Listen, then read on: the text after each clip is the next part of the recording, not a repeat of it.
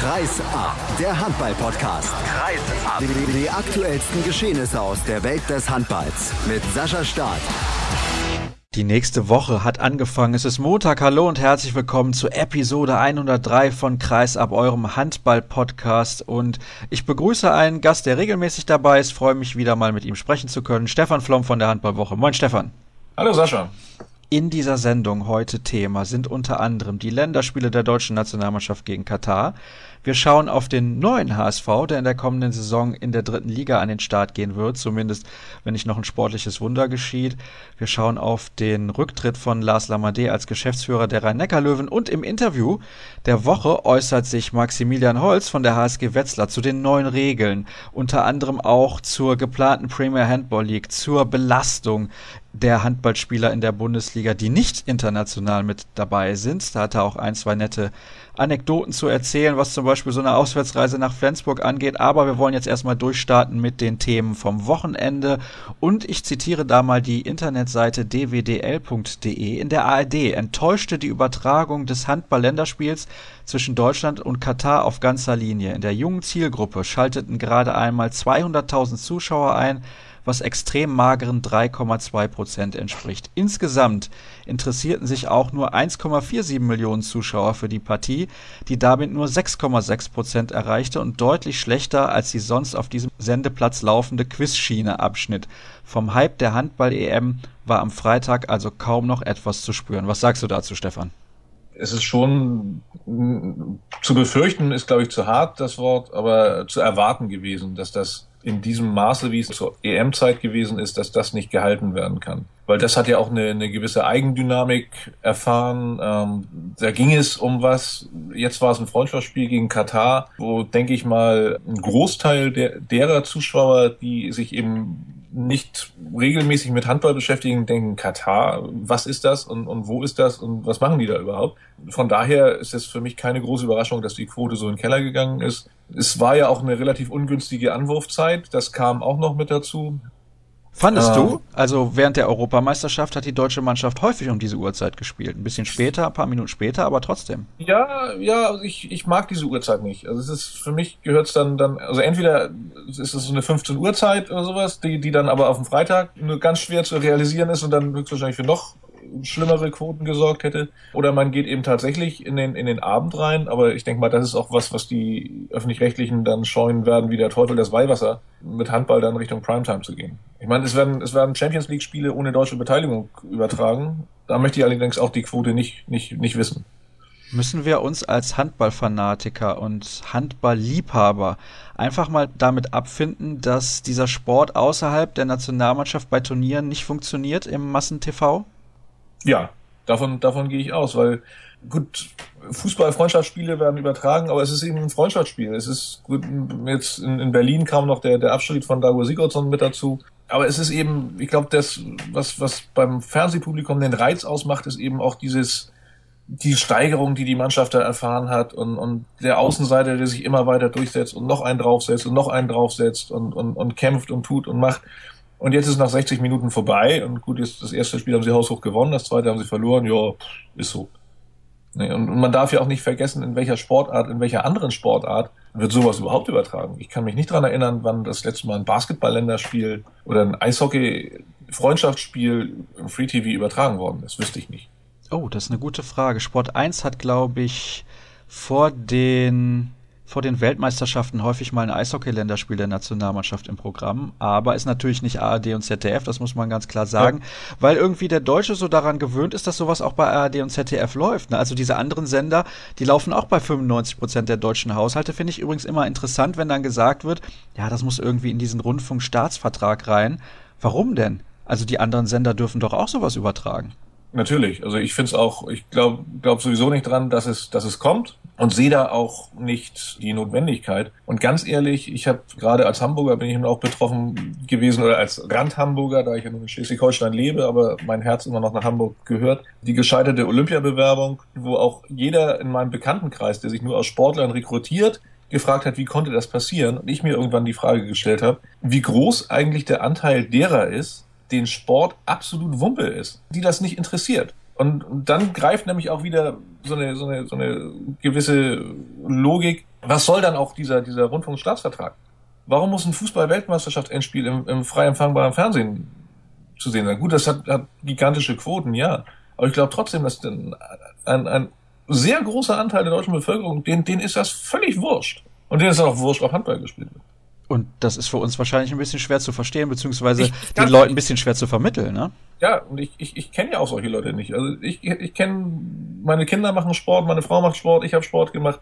Wir kennen eigentlich nur Sportler. Meine Eltern haben Sport gemacht. Also wir bewegen uns da ja auch in so, so einem Dunstkreis, wo wir von vielen Sachen, glaube ich, auch gar nichts mitbekommen, dass da völlig andere Meinungen vorherrschen also ich habe auch kaum mit Leuten zu tun, die sich nicht für Sport interessieren. Muss ich mal gerade überlegen, ob ich da überhaupt jemanden kenne, der sich nicht für Sport interessiert, weil wenn das so im Lebensmittelpunkt steht, dann ist natürlich auch klar, dass sich der Freundeskreis daraus rekrutiert und man ja. dann häufig dieses Gesprächsthema hat und man gar nicht daran denkt, ja, es könnte ja irgendwelche Leute überhaupt nicht interessieren. Also es gibt viele Leute zum Beispiel, die interessieren sich total für Hunde. Ja, also ich interessiere mich überhaupt nicht für Hunde. Ist ja dann das gleiche Thema, wenn die sagen, ja, ja. Ist also hier gibt's irgendwie eine Hundemesse, dann sage ich, seid ihr verrückt, was wollt ihr denn auf einer Hundemesse? Aber ja. das muss man dann auch mal einfach mal so hinnehmen. Und ja, also die Quote, das muss man einfach so sagen, ist ein bisschen auch ein Nackenschlag für die Verantwortlichen des DHB. Ja, definitiv. Aber ich meine, es ist ja nun wirklich im, im Nachgang der EM, also die, die Flamme ist ja so am, am, am Brennen gehalten worden. Andy Wolf, ich weiß gar nicht, ob der überhaupt noch mal nach Hause gekommen ist. Es wird ja auch viel gemacht und es wird auf allen Kanälen wird probiert, was zu machen, aber man sieht eben tatsächlich, was nicht möglich ist im, im Vergleich zum großen Bruder Fußball. Ich hab, war am Wochenende auf einer Leichtathletikveranstaltung. Da geht es um Beträge, eine, eine talentierte Leichtathletin, eine der besten Mittelstrecklerinnen im Jugendbereich weltweit zu fördern, was, was nicht funktioniert, weil jeder immer noch in Fußball drängt. Aber das ist, glaube ich, auch da ist eben, ja, es ist so, wie es ist. Wir müssen vielleicht einfach mal Gesichter etablieren, weil wer kennt denn außer Andreas Wolf, vielleicht noch Uwe Gensheimer, Stefan Kretschmer und Heiner Brandt irgendeinen deutschen Handballer? Ja, und ohne Stefan Kretschmer nahe treten zu wollen, der das auch toll macht. Ich habe ihn auch am Wochenende war dann beim Zappen dann diese Groß gegen Kleinsendung oder sowas, an der er teilgenommen hat und, und wie immer ein super Botschafter gewesen ist. Aber er ist ja auch eine eigene Marke. Also es ist, glaube ich, schon eher die Marke Stefan Kretschmer, die dann dort zu sehen ist, als, als der Handball. Ne? Also es wird auf jeden Fall eine sehr, sehr schwierige Aufgabe, den Handball noch größer zu machen, medial. Und diese Diskussion werden wir hier in dieser Sendung immer weiterführen. Und gleich ist das auch so ein bisschen Randthema im Interview der Woche mit Maximilian Holz. Wir wollen noch ein bisschen auf das Sportliche schauen, dieser Länderspiel. Ja. Es gab einen ganz, ganz hohen Sieg in Leipzig. 32 zu 17 wurde gewonnen mit 15 Toren. Da hatten die Kataris überhaupt gar keine Chance. Aber da schien die deutsche Mannschaft auch extrem motiviert zu sein. Und dann gab es eine knappe Niederlage in Berlin zwei Tage später. Wie ordnest du diese Ergebnisse ein? Also ich sage immer, im Prinzip sind die völlig irrelevant, weil es war ein Freundschaftsspiel. Ja, ja, ja, ja. Das sehe ich, sehe ich ganz genauso. Konnte am Freitag konnte ich mich des Eindrucks auch nicht erwehren, dass die Kataris irgendwie keinen Bock haben oder was da gewesen ist. Das erinnerte mich so ein bisschen an, an Fußballspiele. Ich glaube, die, die Kamerunis waren da ja auch immer her herausragend. Wenn da nicht die, die Prämie in Bar im Koffer ins Hotel geliefert worden ist, dann, dann hatten sie auch keinen Bock zu spielen. Das kann ich mir bei den Kataris noch nicht unbedingt vorstellen, dass das da am Geld liegen würde. Aber irgendwie schien da auch in der Mannschaft was nicht zu stimmen. Und am Sonntag hat man dann eben gesehen, dass auch unsere, unsere Bad Boys sich eben nicht, nicht ausruhen dürfen auf dem, was sie erreicht haben. Nicht? Wenn, wenn die Fran äh, wenn Franzosen, sage ich jetzt schon, sind ja, noch einige Franzosen dabei bei den Kataris. Oder der, der, der Markovic, wenn, wenn der da aus, aus, der, aus dem Rückraum die Fackeln abgeschossen hat und dann ein Andreas Wolf nicht bei 105, 110 Prozent ist, ja, dann geht so ein Spiel so aus. Allerdings muss man auch dazu erwähnen, dass acht Spieler gefehlt haben, wovon ja. einige wahrscheinlich gespielt hätten, wenn es jetzt ein Turnier gewesen wäre. Ja, das sicherlich, sicherlich. Dago Sigurdsson wird auch, der Mann hat ja einen Plan. Der, der macht ja, glaube ich, nichts ohne ohne an das große Ganze zu denken und, und von daher wird das auch, wird er auch seine richtigen Schlüsse daraus ziehen und, und auch bestimmte Sachen so gesetzt haben, dass, dass er auch Sachen sehen kann. Er hat gesagt, wir waren zu selbstverliebt in den zweiten Spiel. Das kann man schon so sehen, dann, wenn man, wenn man dann eben diese mentale Stärke nicht hat, im zweiten Spiel dann auch ein bisschen nachzusetzen, weil das ja. war klar, dass die Kataris nicht nochmal so auftreten würden. Ja. ja. Dann kommen wir zum nächsten Thema. Der HSV. Ich habe es eben schon angedeutet. Du bist ja ein bisschen betroffen gewesen, auch, muss man ja auch dazu erwähnen, denn du warst bei jedem Heimspiel im Prinzip mit dabei oder hast du, hast du manchmal auch welche verpasst? Selten. Also ich habe also wirklich, das war eine, eine absolute Ausnahmesituation. Ich bin eigentlich bei jedem Spiel immer gewesen und bin auch gerne da gewesen, weil es immer, weil es toller Sport war und, und Spaß gemacht hat. Handball auf dem Niveau, das macht auf jeden Fall immer Spaß. Wie viel Spaß würde dir das denn in der dritten Liga machen nächste Saison? Das hängt so ein bisschen dann auch davon ab, wie ich das eben tatsächlich in mein berufliches Umfeld alles integrieren kann. Und, und auch für mich, ich muss auch meine, meine Brötchen verdienen. Und ob ich, das hängt dann davon ab, ob ich dann auch mit Drittliga-Handball Brötchen verdienen kann. Aber ich stehe diesem ganzen Projekt, das könnte eine spannende Sache werden und vor allem auch eine, eine, eine ehrliche Sache werden, weil ja auch alle Avancen in Richtung Spielgemeinschaft und, und noch wieder durch die Hintertür und sowas werden ja vom HSV auch zurückgewiesen, völlig zu Recht, wie, wie ich meine. Ich weiß nicht, ob wir da vielleicht gleich auch nochmal eine Runde drüber sprechen wollen, diese, diese Avancen, die es da wohl in Richtung Bayern München und, und Borussia Dortmund gegeben hat, die ich für, für absoluten Humbug halte. Ich denke, sie machen in Hamburg jetzt einiges oder sehr vieles richtig, sind sportlich ja auf einem herausragenden Weg. Ich glaube, die müssen noch von den fünf Spielen, die sie haben, müssen sie noch drei gewinnen. Dann sind sie definitiv oben. Wobei man ja auch sagen muss, dass sie ja eigentlich müsste der, der HSV Hamburg ja auch durch den Lizenzentzug der Bundesligamannschaft ja einen Startplatz in der dritten Liga haben. So oder so. Von daher müsste das ja eigentlich kein Problem sein. Ich weiß allerdings nicht, wie das rechtlich und juristisch genau aussieht, aber spielt keine Rolle. Die Mannschaft wird aufsteigen. Ja. Den Schlenker machen wir gleich noch zum FC Bayern und zu Borussia Dortmund, wo du das jetzt gerade angesprochen hast. Ist, glaube ich, auch ein sehr, sehr interessantes Thema. Lass uns noch kurz beim HSV bleiben. Ich habe gelesen, der Etat in der dritten Liga soll eine Million Euro betragen. Das ist ein ganz schöner Batzen für die dritte Liga. Das wäre ein Riesenbatzen für die dritte Liga. Diese Zahl ist meines Wissens von, von einer Hamburger Zeitung aufgebracht worden solange da nichts in trockenen Tüchern ist, finde ich es auch ein bisschen müßig, darüber zu, zu spekulieren. Ob es nun wirklich eine Million ist oder 750.000 oder was weiß ich, das weiß ich nicht. Fakt ist, dass da, wenn Martin Schweib, der im Hintergrund mitwerkelt, und, und Stefan Schröder als, als letzter Mohikaner, die werden sicherlich alles dran setzen, eine schlagkräftige Truppe auch für die dritte Liga zu haben. Aber ich glaube nicht, dass das jetzt, wenn es tatsächlich so weit kommen sollte, wird auch diese Million, denke ich, und hoffe ich, seriös finanziert sein. Dass sie auch tatsächlich da ist. Das ist sowieso das Allerwichtigste, das ist ja. ja. klar. Aber man braucht vielleicht auch diesen Grundstock, eine Million Euro schon in der ersten Drittligasaison, um dann gleich oben mitzuspielen. Denn man hat ja schon durchaus Ambitionen, dann relativ schnell auch in die zweite Liga zu kommen. Behaupte ich jetzt einfach mal. Ich bin so ein bisschen der Meinung, dass das dritte Liga oder zweite Liga eigentlich auch nicht so gravierende Unterschiede sind wenn man das, das Ziel verfolgt, irgendwann wieder in der Bundesliga zu spielen, ist eben die Bundesliga das, das, das ganz große Ziel. Und ich denke, Drittliga-Handball oder Zweitliga-Handball macht keinen, keinen allzu großen Unterschied. Erleben wir dann wieder eine Flügelzange Stefan Schröder, Thorsten Jansen? Das habe ich ja auch irgendwie so mitbekommen, dass das im Raum steht, dass Thorsten Jansen wieder zurückkehrt nach Hamburg. Eine Stadt, die er eigentlich nie verlassen wollte.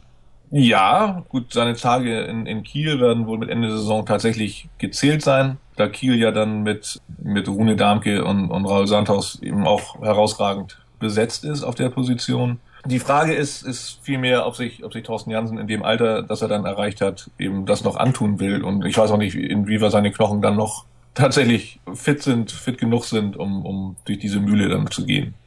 Wir werden auf jeden Fall weiter verfolgen, wie sich dieses Projekt entwickelt. Du hast es eben angesprochen, dem Drittliga-Aufstieg steht eigentlich kaum noch was im Wege und es wäre auf jeden Fall eine große Überraschung, wenn das noch scheitern sollte. Und spätestens im Sommer und mit Blick dann auf die neue Saison werden wir in dieser Sendung definitiv darüber nochmal sprechen, denn ich glaube, es interessiert auch einige Leute.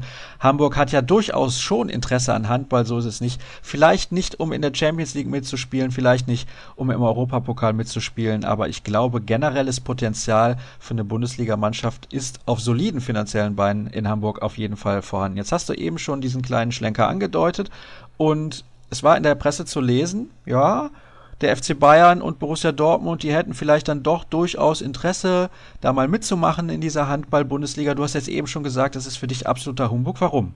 Weil ich davon nichts halte. Wir haben jetzt gerade mit, mit, mit dem HSV Hamburg diesen Schiffbruch erlitten. Gut, ich denke, wenn, wenn sich der FC Bayern München tatsächlich zu sowas durchringen würde, würde das unter anderen äh, Voraussetzungen funktionieren und, und laufen, als es in Hamburg gelaufen ist. Dortmund höchstwahrscheinlich auch.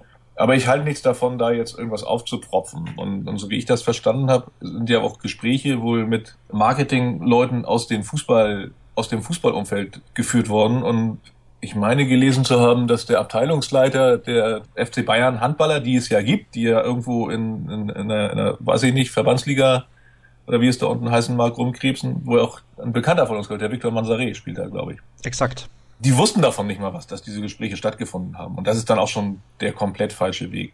Ne? Also da nun mit großen Namen was erreichen zu wollen, das, das passt auch nicht zur, zur meines Erachtens ist, ist das auch schlecht für, für, die, für die Ausstrahlung, die der Handball ausstrahlen will. Also das, das kann nicht über, über Vereinsnamen funktionieren.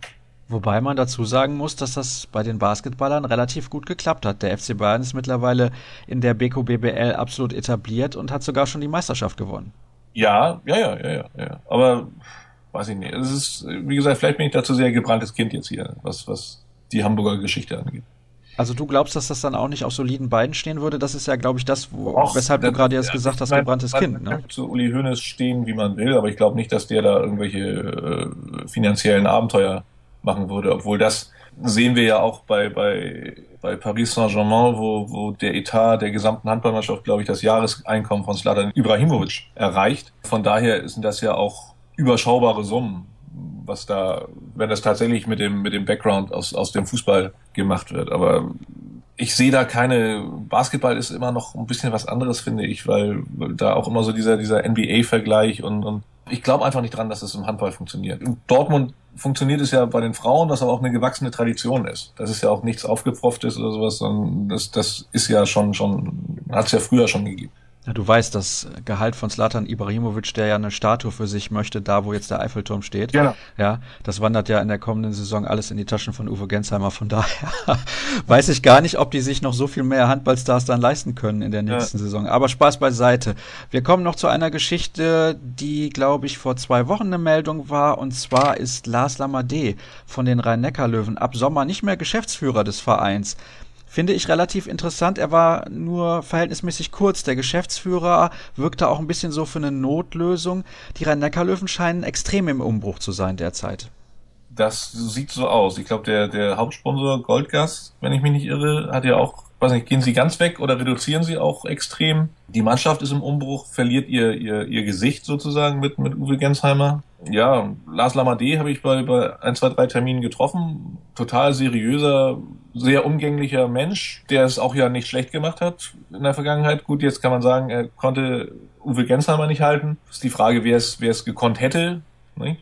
Ich denke mal, auch Uwe Gensheimer weiß, will Brötchen verdienen, wo wir bei dem Thema wieder sind und weiß, dass das Baguette in Paris dann vielleicht besser ist als das, was ich kenne, was sagt man in Mannheim? Bei uns sagt man Brötchen, Rundstück, was sagt man in Mannheim? Schrippe? Nee, Schrippe ist Berlin. Semmel vielleicht? Ist das schon Semmelland? Ja, ich weiß. Könnte sein. Von daher, aber auf der anderen Seite ist, ist, sie stehen im Achtelfinale der Champions League, haben die Möglichkeit durchaus ins Viertelfinale zu kommen, wo dann meiner, meines Erachtens allerdings Endstation sein wird. Aber deutsche Meisterschaft geht meines Erachtens nur über die Löwen. Von daher hat der Lars Lamadé eigentlich einen guten Job gemacht.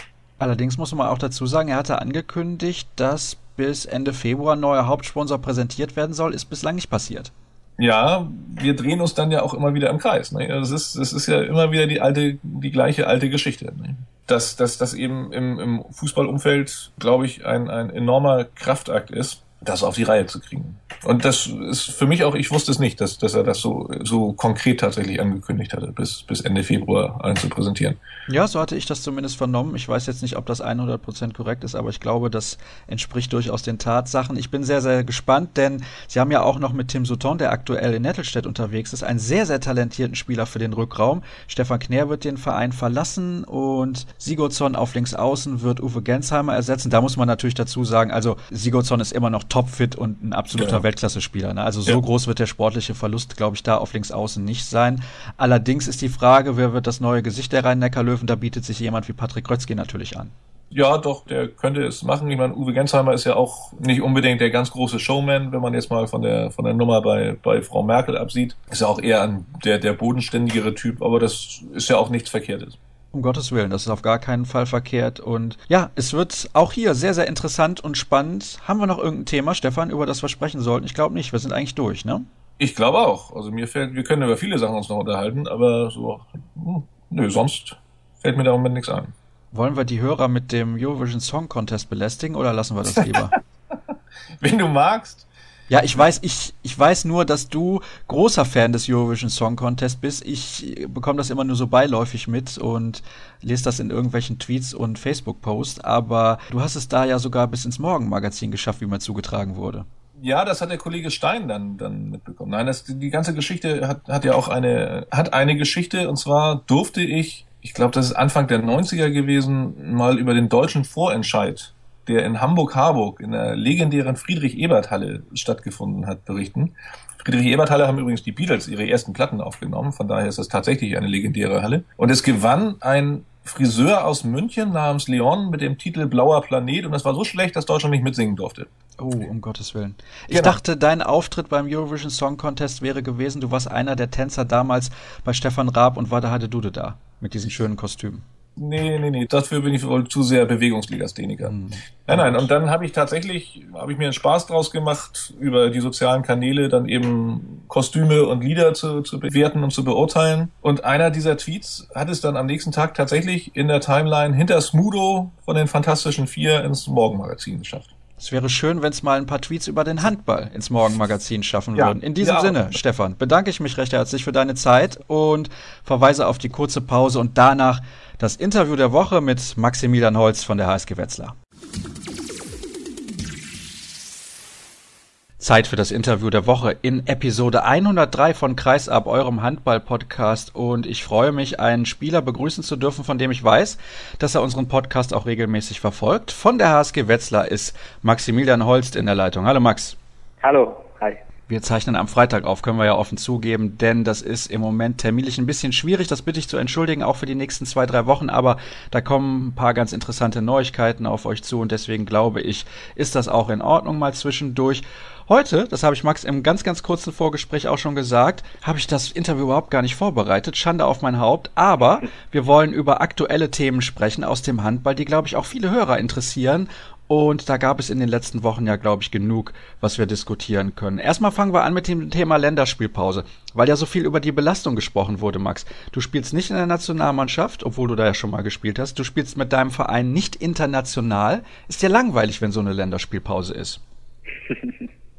äh, ja, man könnte es fast vermuten. Ähm, naja, langweilig weniger. Ähm, wir nutzen die Zeit halt, äh, um uns besser einzuspielen, um uns besser auf die Gegner vorzubereiten und trainieren halt viel. Aber ähm, ja, so ein bisschen schwierig, den Rhythmus zu behalten ist es äh, schon, weil man halt sehr unregelmäßig spielt. Wir haben jetzt so mal anderthalb Wochen bis zum nächsten Spiel und dann haben wir eine Pause von insgesamt drei Wochen, die wir, in der wir kein Spiel haben.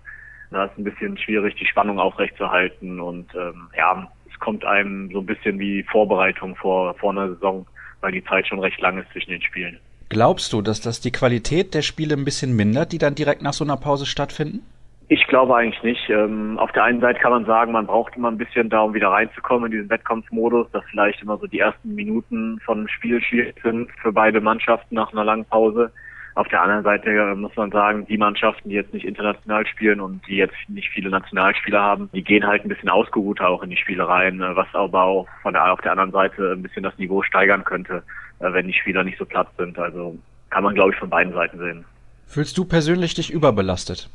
Ich persönlich fühle mich nicht überbelastet. Ähm, wir spielen zwar mit der HSG Wetzlar, wir haben halt auch unsere normal 34 Saisonspiele plus Pokalspiele Gut, jetzt die Saison fällt noch das eine, eine Spiel für uns aus, äh, das Hamburg-Spiel, ähm, was durch die Insolvenz ausfällt.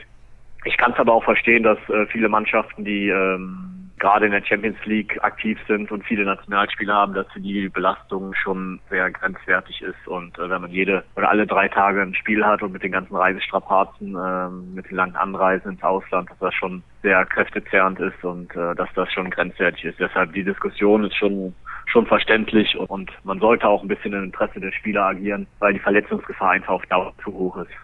Wie ist das denn für dich persönlich? Du hast jetzt gerade diese Auswärtsreisen für die Spieler angesprochen, die auch international aktiv sind. Beschreib doch mal ein bisschen, was ist eine anstrengende Auswärtsreise in der Handball-Bundesliga? Ja, die steht jetzt für uns zum Beispiel nächste Woche an, wenn wir nach Flensburg müssen.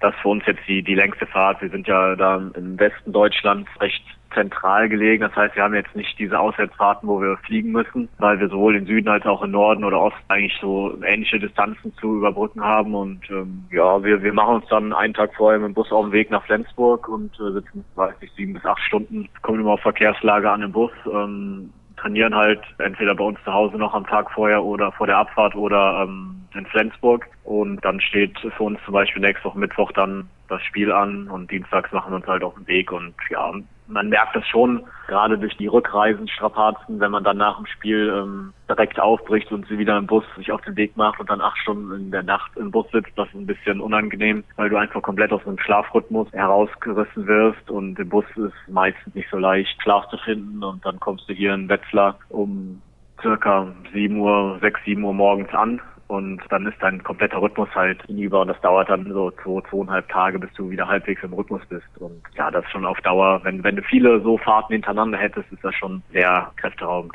Wann trainiert er dann in der Regel nach so einer Auswärtsfahrt? Trainiert er am nächsten Tag dann erst am Nachmittag, weil es anders gar nicht möglich ist? Nächste Woche werden wir das nicht machen, weil wir noch, weil wir dann nach dem Flensburg-Spiel wieder anderthalb Wochen Zeit haben bis zum nächsten Heimspiel für uns. Aber wenn wir am Wochenende wieder spielen würden, ähm, zum Beispiel samstags, äh, dann würden wir ähm, auch wieder trainieren am Ankunftstag. Äh, nicht vormittags, klar, da hat jeder dann eine gewisse Zeit, sich, sich zu erholen, aber dann würde schon eine, ja, eine lockerere Einheit abends oder nachmittags auf dem, auf dem Programm stehen.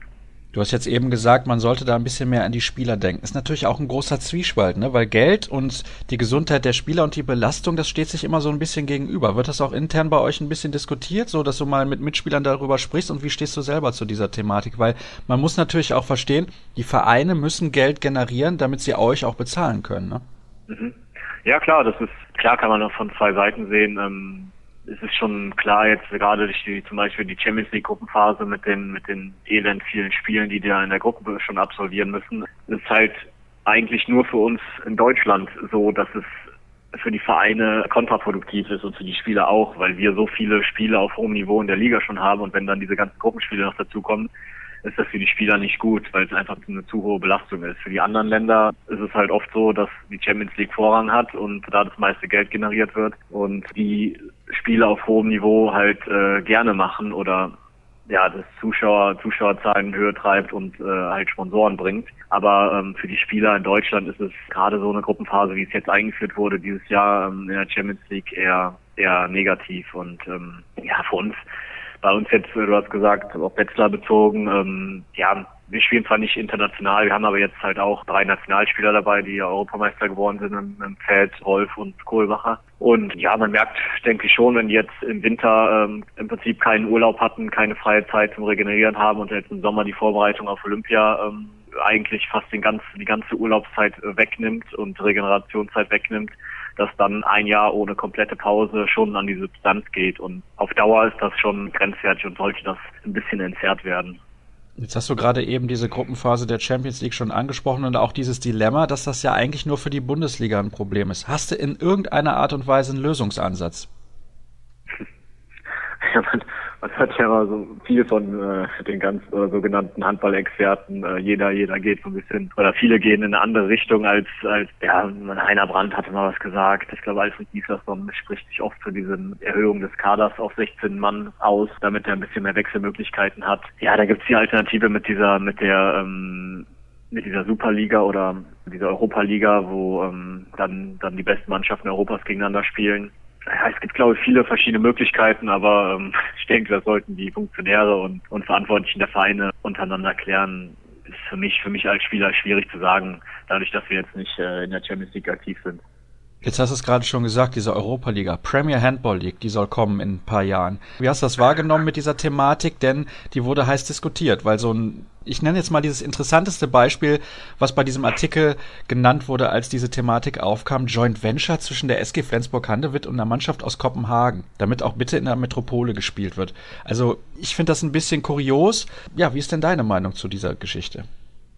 Ja, generell ist der Ansatz gar nicht schlecht, glaube ich. Ist auf jeden Fall besser als so eine äh, vollgepackte Gruppenphase in der Champions League zu spielen. Ähm, wenn man dann die, äh, so eine so eine Liga einführen will, jetzt, man sieht ja schon an dem Beispiel von dieser Seha League mit den Balkanstaaten oder ehemaligen Jugoslawien, dass das ganz gut funktioniert und dass da für die Mannschaften äh, die Attraktivität der Spiele und äh, das Niveau der Spiele halt deutlich in die Höhe getrieben wird und das für alle Beteiligten Vorteile hat. Und ähm, aber da geht's halt natürlich mit dieser Europa League oder dieser den Namen, die du gesagt hast, äh, wie, wie sie heißen soll, äh, geht es halt sicher um viel Geld. Ähm, da gibt es wahrscheinlich sehr attraktive Sponsoren und ähm, für, gerade gerade für neue große Sponsoren und ich glaube, da wird das wird ausschlaggebend sein, dass es dann im Prinzip um um eine Geld um Geldaspekte geht. wie viel Geld dann auch für die Vereine abspringt und ja, wie lukrativ das ist. Und ich glaube, da wird ja aus dem Grund wird da wahrscheinlich in den nächsten Jahren schon die Tendenz in die Richtung gehen. Glaubst du denn, dass das dem europäischen Handballfan, der ja dann doch eher der Typ Traditionalist ist, vermittelbar ist, wenn da irgendwie so ein Kunstprodukt auf die Beine gestellt wird? Also ich nenne das jetzt mal ganz provokativ Kunstprodukt, denn dieses amerikanische System mit so einer geschlossenen Liga ist ja etwas, was in Deutschland nicht unbedingt so gut funktioniert oder auch in Europa. Ja, das stimmt schon. Ähm, ja, du sagst, der Handball ist schon sehr traditionell und gerade in sehr kleineren Orten oder sehr kleinen Orten in Deutschland vertreten und äh, sind zum Teil ja wirklich Dorfvereine, die da in der Bundesliga spielen und wenig Metropolen außer Berlin und gut Hamburg jetzt äh, leider nicht mehr. Ja, es, es birgt natürlich einige Risiken, dass man so ein bisschen diese ja, alteingesessenen Handballzuschauer äh, verliert, weil weil so ein bisschen dieses Flair und dieses dieses Heimatgefühl oder diese diese diese Identifikation für die für die für die kleineren Vereine und Orte verloren geht. Aber ja, auf der anderen Seite glaube ich werden da ähm, ist da sehr, sehr viel Potenzial hinter und werden, glaube ich, große neue Märkte können damit erschlossen werden. Und ich fände es gut in der Hinsicht, dass, ja, oder vor der Tatsache, dass das Handball generell weltweit, glaube ich, populärer werden könnte. Und gerade jetzt durch diesen, diesen Hype, den die, den die Nationalmannschaft, die Deutsche, äh, entfacht hat mit dem Europameistertitel, ist, glaube ich, die Chance im Moment riesig groß, darauf aufzuspringen und sowas zu etablieren in Europa, um Handball einfach populärer zu machen und, und es neben Fußball halt als Weltsportart zu vermarkten. Ich finde das übrigens ganz interessant, was du gerade sagst, weil die Meinungen gehen da extrem auseinander, auch was zum Beispiel die Häufigkeit von den Turnieren angeht, weil du eben ja auch gesagt hast, mhm. Olympia-Vorbereitungen jetzt für eure Nationalspieler, die haben im Prinzip gar keine Pause in diesem Jahr, die müssen komplett durchspielen. Was sagst du denn zu dem Rhythmus der Turniere? Jedes Jahr ein Turnier, ist das in Ordnung? Muss das sein, weil du jetzt gerade ja auch gesagt hast, wenn man den Handball global vermarkten will, dann sind natürlich auch gerade die Turniere besonders wichtig. Ja, man sagt ja immer so schön, äh, dass die Nationalmannschaft immer das ist, ja, für, für die, für die Vermarktung von, von einem Sport und man hat es jetzt natürlich gesehen an dem Europameistertitel der Deutschen, was da für ein Hype entstehen kann und was für ein großes Publikum man erreichen kann durch so einen Titel. Ja, klar, für die Zuschauer ist das immer schön, wenn du jedes Jahr ein Großereignis äh, vor der Tür hast und was du schauen kannst im Fernsehen und für die Sponsoren ist natürlich auch sehr attraktiv, weil, weil du eine große oder hohe Präsenz hast und die Nationalmannschaft äh, jedes Jahr Großturnier bestreiten muss. Ja, aus Spielersicht, ich bin eher, eher so ein, so ein Freund persönlich davon, dass man es so machen sollte wie beim Fußball, äh, dass, dass halt alle zwei Jahre eine EM und alle oder im, im Zweijahresrhythmus EM, WM beziehungsweise Olympia ansteht, ähm, weil das so ein bisschen die äh, den Wert von so einem Großturnier auch steigert. Wenn jetzt jedes Jahr eine Europameisterschaft oder eine Weltmeisterschaft ansteht, ähm, dann ist das natürlich auch, ähm, ja, das verringert so ein bisschen den Wert von, von so einer Medaille. Wenn man jetzt da irgendwas holt, ist das natürlich nicht so ja, weil man viel öfter die Chance hat, als jetzt vergleichbar im Fußball. Und ähm, ja, man merkt, ich finde im Fußball merkt man halt noch mehr, dass das so ein, ein riesen, ein riesen Weltereignis ist, wenn da ein Großturnier ansteht. Und dadurch, dass das im Handball jedes Jahr stattfindet, bin ich eher so, tendiere ich eher so dazu, zu sagen, man sollte da immer äh, alle zwei Jahre ein Großereignis austragen, auch vor der oder bezüglich der Sache, dass die Spieler einfach überlastet werden. Wenn man dauerhaft Nationalspieler ist, dann ähm, hat man im Prinzip im Jahr kaum kaum zwei drei Wochen Urlaub, wo man sich ein bisschen erholen kann und äh, die ganze Belastung ein bisschen aus den Knochen kriegt. Und äh, ist ja schon wichtig, und man sieht halt auch an vielen Beispielen, dass, dass auf Dauer die Verletzungsgefahr einfach so hoch ist, dass sich viele, viele gestandene Nationalspieler äh, immer mehr verletzen, weil die Belastung einfach unmenschlich ist und ein bisschen entzerrt werden. Ich glaube, ich finde eigentlich, dass es, dass diese Großturniere ein bisschen entzerrt werden sollten auf einer internationaler Ebene. Da sieht man ja auch an einem Beispiel wie Kim Ekdal-Duré von den Rhein-Neckar-Löwen, der ist mit Mitte 20 aus der Nationalmannschaft zurückgetreten, dass es irgendwann ja. da nicht mehr geht und der Bogen ein bisschen überspannt ist. Könnte man dann ja genau, man schön, hat, Entschuldigung, ja. ja bitte. Ja, man, man sieht ja zum Beispiel in Deutschland auch, ja auch reichlich Beispiele von Nationalspielern, die nicht mehr Nationalmannschaft spielen wollten, weil einfach die Belastung so hoch ist, wie Christian Zeitz oder Glandorf oder Johannes Bitter ist zurückgetreten, weil es einfach nicht mehr nicht mehr machbar ist ab einem gewissen Alter. Und ähm, ja, ist halt schade, dass dass man sich da entscheiden muss als als Sportler zwischen seinem oder zwischen der Sache, dass man sich voll auf seinen Verein konzentriert oder seiner Gesundheit und für sein Land Handball zu spielen. Das ist die Entscheidung ist nicht einfach und man kann es keinem verübeln, wenn man sich irgendwann dann, gerade wenn man mal ein paar Verletzungen hatte, für seinen für die Gesundheit und seinen Körper entscheidet. Absolut nicht. Also ich würde mich immer für die Gesundheit entscheiden, egal welches Thema das betrifft. Und dementsprechend ist das, glaube ich, auch mehr als nachvollziehbar, denn euer Körper ist im Prinzip euer Gut, damit verdient ihr Geld und das muss man dann auch akzeptieren, wenn jemand sagt, ich konzentriere mich dann auf den Beruf beziehungsweise auf den Verein, der mir ja jeden Monat mein Geld überweist. Das muss man ja auch mal klipp und klar ja. so sehen. Man könnte die Turniere dann immer schön in den ungeraden Jahren austragen und in den Sommer ziehen. Wärst du da auch für? Also ich bin großer Verfechter dieser Geschichte. Auch nur alle zwei Jahre ein Großturnier und dann immer in den ungeraden Jahren kollidiert man nicht mit dem Fußball. Das würde eigentlich super passen. Ja, das stimmt. Das wäre äh, zum Beispiel eine Alternative. Das könnte man schon machen. Ja. Also ich habe ja gesagt, ich bin auch eher so, dass man das äh, immer ein Jahr Pause macht in den, zwischen den Großturnieren, um das ein bisschen zu entzerren. Ja, das, das wäre finde ich auch eine ganz gute Alternative. Sehr gut, Max. Da müssen wir jetzt nur noch in die Gremien der EHF und IHF und dann sollte das kein Problem sein. Wir kommen zum nächsten Thema, was aktuell sehr heiß diskutiert wurde. Und zwar gibt es neue Regeln ab dem 1.7. im Handball. Da haben wir letzte Woche in der Sendung schon drüber gesprochen und ich würde gerne eine besonders gerne und ausführlich mit dir diskutieren. Und zwar die Geschichte mit dem verletzten Spieler, der erst nach drei Angriffen wieder ins Team kann. Da hat letzte Woche der Kollege Gerfried Nagel gesagt, gerade in der Crunch-Time, so ab der 55. Minute, kann man ja dann einfach mal einen Spieler so hart angehen, dass man zwar keine zwei Minuten bekommt, aber der tut sich ein bisschen weh und muss dann verletzt ausgewechselt werden, weil er eben behandelt wurde. Wie siehst du das Ganze? Mhm. Ja, ja, wir haben das ja auch schon so ein bisschen äh, diese Nachrichten, dass da die neuen Regeln jetzt eingeführt werden im Sommer, intern in der Mannschaft diskutiert und äh, auch diese Sache mit den mit den verletzten Spielern, dass man dann drei Angriffe, glaube ich, die Regel, äh, ja, drei Angriffe draußen bleiben muss, wenn man behandelt wird auf dem Spielfeld ich weiß nicht, ob das so richtig äh, glücklich ist, weil ähm, es immer mal passieren kann. Man generell unterstelle ich jetzt beim Handball gibt es eher kaum kaum Schauspielereien und kaum Sachen, dass man mal taktisch äh, liegen bleibt, um irgendwas zu ähm, unterbinden, einen Gegenstoß oder eine Stelle Mitte der Gegnermannschaft zu unterbinden. Das gibt es eigentlich sehr selten und in den vergangenen Jahren ist ja auch dazu so ein bisschen die die Auslegung der Schiedsrichter dazu wurde dazu verändert, dass man, wenn einer liegen bleibt, wenn das jetzt, wenn er nicht schwer verletzt ist, dass man noch den, den Gegenzug der gegnerischen Mannschaft laufen lässt und ähm, weil da halt die Vorteileaktion äh, nicht unterbrochen werden soll. Das finde ich zum Beispiel eine gute Sache, dass das geändert wurde.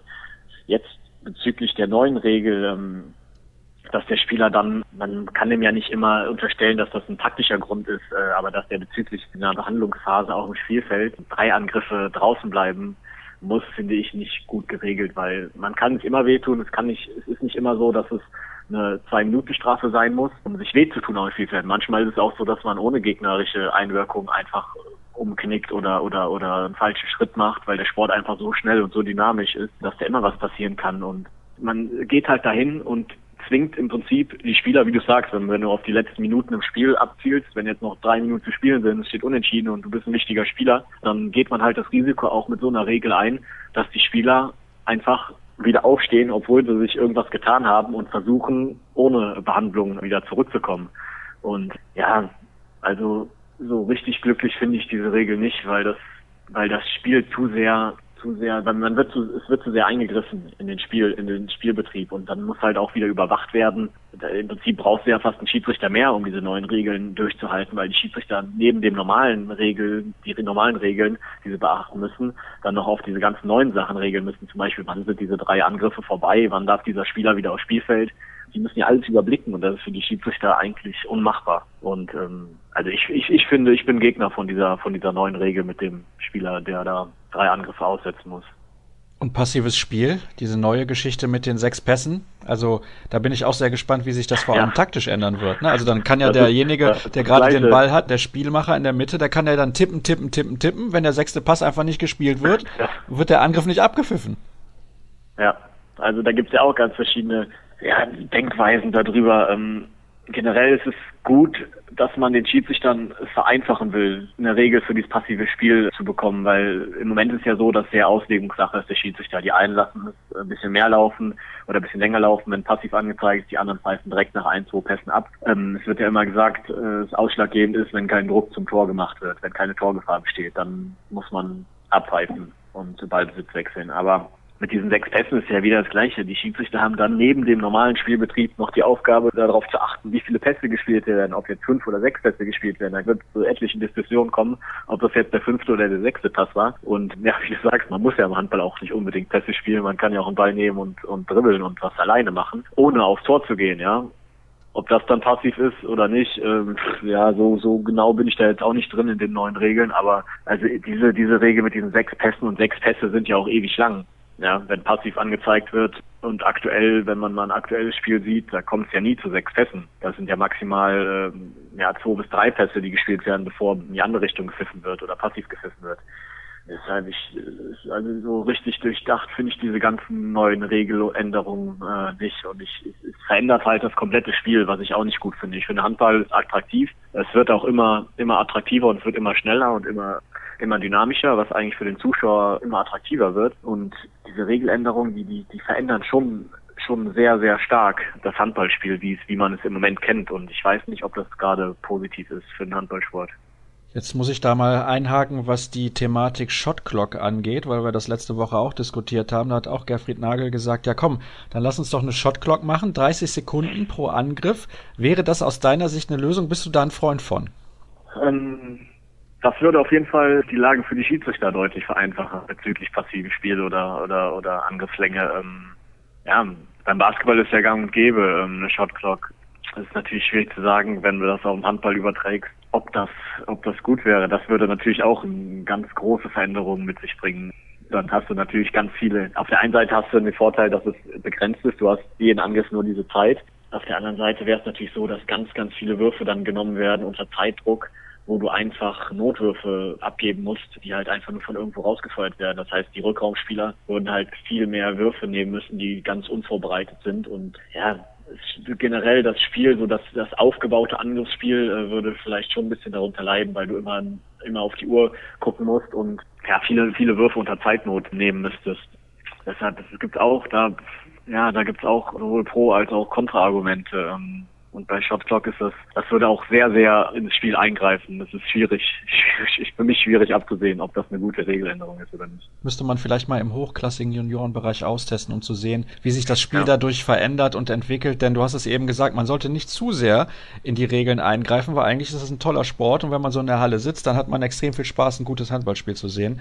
Denn da gibt's jede Menge klasse Aktionen und das reißt auch mit und deswegen ja, weiß ich nicht, ob das so sinnvoll wäre. Du hast es ja auch schon gesagt. Mhm. Dann möchte ich natürlich auch ein bisschen was zum Abschluss dieses Gesprächs zu dir persönlich fragen. Jetzt habe ich mal ein paar Namen aufgeschrieben. Gensheimer, Darmke, Musche, Allendorf, Schiller, Schmidt und Maximilian Holz. Ist ganz schön viel Konkurrenz auf links aus, wenn wir jetzt mal auf das Thema Nationalmannschaft eingehen wollen, ne? Ja, jetzt hast du ja nur die nur die deutschen äh, Bundesligaspieler auf links außen genannt. Da gibt's ja dann auch eine, ganz, ganz viele internationale ähm, gute oder sehr gute Linksaußen. Ähm, ja, einmal ist die Konkurrenz natürlich sehr hoch in der Bundesliga, aber ja, auf links außen ist natürlich äh, auch die Konkurrenz in der Nationalmannschaft unglaublich groß. Ähm, ich glaube, es ist alleine, alleine schon, äh, weil, weil Uwe Gensheimer in der Nationalmannschaft ist, glaube ich, die, die bestbesetzte Position in Deutschland in der Nationalmannschaft. Und generell jetzt ist es sehr, sehr schwierig, natürlich da einen Platz zu finden in der Nationalmannschaft, gerade vor dem Hintergrund, dass äh, jetzt die Mannschaft äh, durch den Europameistertitel sehr zusammengeschweißt ist und es für jeden Spieler, der da nicht dabei war, schwierig ist, da reinzurutschen. Aber generell muss man sich halt darauf konzentrieren und für seinen Verein das Beste zu leisten, in der Liga gut zu spielen. Und ja, wenn man dann mal eine Chance kriegt in der Nationalmannschaft, Nationalmannschaft dabei sein zu dürfen, natürlich eine große Ehre und eine Riesenfreude, wenn man sowas, äh, sowas mitmachen kann. Aber ähm, ja, hast schon recht, die Konkurrenz ist auf links außen sehr, sehr groß. Kannst du denn das breite Grinsen der Kollegen Wolf und Kohlbacher überhaupt noch sehen? Ich weiß, Steffen Feeth ist da eher ein zurückhaltenderer Charakter, aber ich glaube, der Andi und der Yannick, die, die können da schon einem richtig auf den Keks gehen. Ja, aber es, es, ging, es ging recht schnell. Die kamen ja, ähm, die drei Nationalspieler kamen ja jetzt recht schnell wieder in den Liga-Alltag rein, als bei uns direkt wieder losging mit, mit Ligaspielen natürlich weiß jeder, was sie da, was, was die deutsche Nationalmannschaft erreicht hat. Das ist ein, ein Riesending gewesen. Das war so eine Sensation, eine große Überraschung und äh, haben sie auch sportlich absolut verdient gehabt und haben alle Spieler, die dabei waren, meinen größten Respekt. Und wir in Wetter sind natürlich stolz, dass wir jetzt mit den dreien, die jetzt auch erheblich Anteil an dem Europameistertitel hatten, drei Spieler in unseren Reihen haben und sehr stolz auf die drei Jungs. Aber man merkt schon, so beim Training haben sich alle gefreut. Es kommt natürlich der eine oder andere Spruch, wenn da was, was zu diskutieren gibt Richtung der Europameister ähm, aber das müssen sie auch abkönnen und da ist natürlich keiner ist neidisch auf sie. Äh, sie haben es absolut verdient und ich denke, es hat nochmal einen großen, guten, guten Schwung äh, für uns anderen in der Mannschaft, die komplette Mannschaft gebracht und äh, bringt uns, denke ich, als Mannschaft auch nach vorne. Also ich merke schon, da ist überhaupt gar kein Neid und vor allem ist da Stolz und Anerkennung für das, was die Mitspieler da geleistet haben. Die haben ja alle einen großen Teil beigetragen zum Titelgewinn der deutschen Nationalmannschaft. Ich möchte ja. jetzt zum Abschluss noch eine Frage stellen, die ich in den nächsten Wochen häufiger stellen werde. Das war ja schon mal Thema hier in der Sendung in den letzten Wochen. Warum wäre Carsten Lichtlein der richtige Mann als Fahnenträger für die deutsche Mannschaft bei den Olympischen Spielen in Rio?